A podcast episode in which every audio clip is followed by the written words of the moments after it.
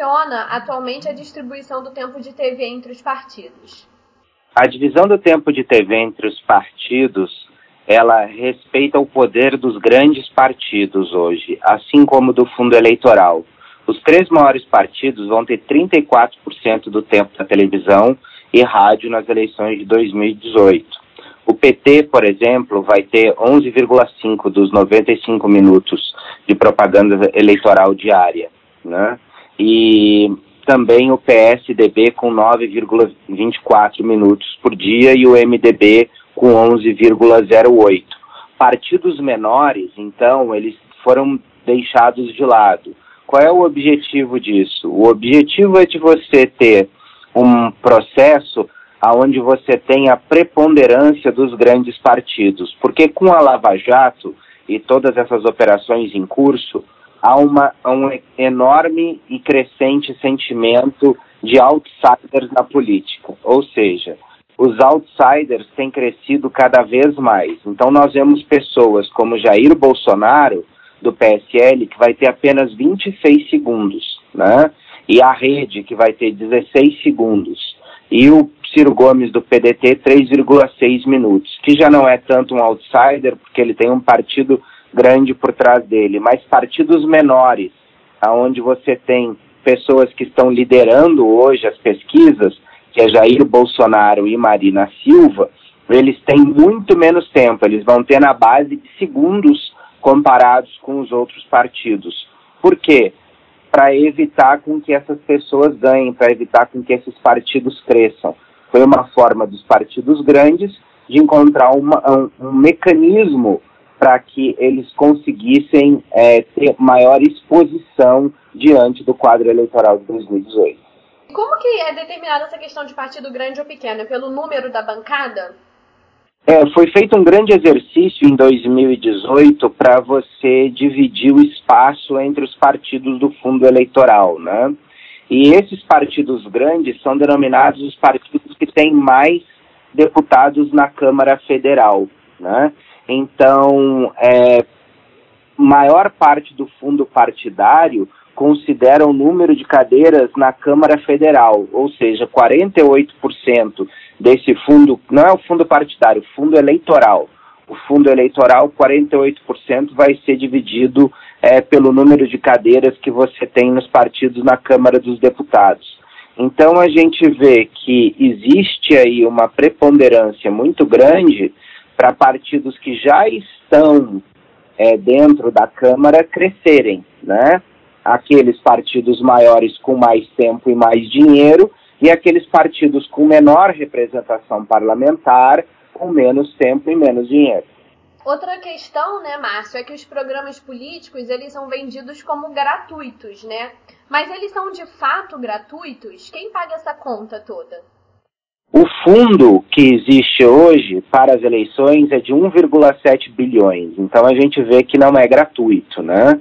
a gente vê que todos os programas de televisão, de rádio produzidos pelos partidos, eles vão, na verdade, ter um fundo público financiando todas essas ações. Então, no fundo, quando a gente acaba com o financiamento empresarial das campanhas, a gente abriu a torneira para o financiamento público. E como nós já havíamos vivido com financiamento público muitos anos, por intermédio do fundo partidário, só se adicionou mais uma fatia do bolo, a maior fatia do bolo agora, para um fundo eleitoral para financiar os partidos. Qual é a grande, qual é a grande ideia que está por trás disso? De você não trazer é, empresários para participar das campanhas, porque assim esses empresários, essas empresas, elas não podem depois cobrar a fatura mais adiante e não podem usar o superfaturamento de contratos que eles já têm com o governo para financiar indiretamente campanhas eleitorais via doação, que foi o que aconteceu na Lava Jato. Então, de acordo com o que aconteceu na Lava Jato, como este se desenhou como problema, a solução que foi encontrada pelos próprios políticos foi criar um fundo público proibindo o financiamento empresarial das campanhas. Ou seja, todo tipo de propaganda que a gente vai ter no final das contas, ela será financiada de uma forma ou de outra pelo poder público. Sendo financiada pelo poder público, ela está financiada pelos impostos. Então, portanto, ele é um horário gratuito para os partidos, mas ele não é um horário gratuito para as empresas que têm que abrir mão da sua programação para veicular a propaganda dos partidos e ela também não é gratuita para o cidadão que está financiando os partidos. Portanto, é uma propaganda que se torna é, gratuita somente para os partidos políticos. Você falou, né, na primeira pergunta, que o atual sistema de, de, distribuição ele beneficia grandes grupos, né, que se mantêm no poder. A gente pode falar mais sobre possíveis distorções desse atual critério? Sim, esse critério possui grandes distorções. Um deles, por exemplo, é a cláusula de barreira, que foi colocada nessa próxima eleição e que cresce até 2030, com várias regras que ainda não ficaram é, muito claras, né? mas que basicamente você tem 1,5% dos votos em nove estados, 1% dos votos válidos em cada estado, ou nove deputados em nove estados, e esse número crescendo até 3% até 2030. Ou seja, está se criando formas de você combater o crescimento desses pequenos partidos que existem no Brasil. Então, a cláusula de barreira certamente vai ser questionada no Supremo, como ela já foi questionada, a cláusula de barreira anterior no passado, e os pequenos partidos obtiveram vitória. Né? Mas o Supremo Tribunal Federal, ele também tem analisado várias outras questões. E um dos grandes problemas que nós tivemos foi as distorções geradas por a lei ter sido feita muito rapidamente.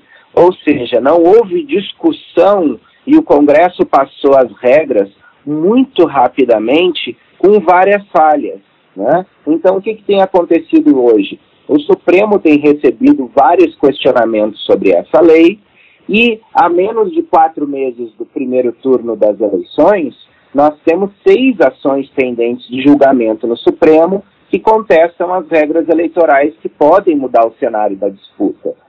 Ou seja, o tempo de propaganda em rádio e TV é uma das coisas que está sendo questionada, o autofinanciamento restrito está sendo uma coisa também muito discutida. Então, o que está acontecendo? Uma indefinição muito grande com falta de segurança jurídica para o pleito. Nós temos as regras, as regras foram feitas de afogadilho, foram feitas muito rapidamente, foram feitas em cima de soluções públicas para problemas dos partidos de financiamento privado, e hoje isso criou uma grande insegurança jurídica, porque você tem questionamentos no Supremo Tribunal Federal sobre o andamento né, de todo esse processo. Uma dessas ações foi até feita pelo Podemos e pelo PP, que estão travando aí uma batalha na justiça para mudar a forma de distribuição do tempo de TV, que passaria a levar em conta a bancada dos partidos após a janela partidária e não aquela que foi eleita, né, em 2014. O que você acha dessa medida? Quais são suas expectativas para esse julgamento? A gente tem que ver se o Supremo vai se pronunciar sobre isso ou não tem também a possibilidade do Supremo, tão assoberbado de outras ações e tendo que julgar casos da Lava Jato, que ele acabe não se pronunciando sobre algumas ações, porque são várias. A gente viu a do voto impresso, né, a semana passada, mas nós temos todas essas outras. Então, as ações estão sendo questionadas em sua constitu estão questionando a constitucionalidade das leis, dessas mudanças legais, promovidas pelo Congresso. A gente tem que lembrar também que essas mudanças elas precisam de um parecer da Procuradoria-Geral da República. E a Procuradoria-Geral da República ainda não deu prazo para liberar um parecer para que essas ações encontrem julgamento. E o parecer da PGR vai ser muito importante dentro desse processo. Ou seja, a gente não sabe nem se as ações serão julgadas e se forem julgadas, nós não sabemos o resultado. Ou seja, isso cria uma insegurança jurídica muito grande para o pleito que a gente vai ter logo alguns meses à frente. Nas últimas eleições, né, os presidentes eleitos sempre foram aqueles que tinham um tempo de TV maior. Qual a importância desse meio de comunicação para a corrida presidencial? Esse meio de comunicação nessa corrida está sendo superestimado. Nós vivemos, né, em 2018, nós não vivemos na década de 80 mais. Na década de 80, o tempo de TV e rádio era fundamental. Mas aqueles candidatos que souberem usar as redes sociais e as novas plataformas, como o WhatsApp, eles vão conseguir ter muito sucesso nessas eleições. Nós vemos, por exemplo, né, a, a certas candidaturas que não têm grande exposição na mídia, mas que elas têm enorme penetração nas redes sociais. Twitter, Facebook, YouTube e também WhatsApp tem se tornado cada vez mais um diferencial. Aquele candidato que consegue viralizar os seus vídeos para o WhatsApp, ele pode ter muito mais resultado na sua corrida eleitoral do que aquele candidato que vai estiar somente no tempo de TV. Erram aquelas pessoas que acreditam que a população de menor renda não é atingida pelas redes sociais. Muito pelo contrário. O Brasil é um país, é o segundo país do mundo aonde você tem a maior uso de redes sociais por horas do dia pela população. Nós somente somos superados pelas Filipinas. O Brasil é o segundo maior é, país com usuários com maior tempo por dia em redes sociais. Isso significa que as redes sociais vão sim ter um enorme impacto na corrida eleitoral desse ano. Qual seria o caminho ideal, então, para as campanhas no que se refere ao tempo de TV, para a gente ter, pelo menos tentar diminuir essas distorções do sistema?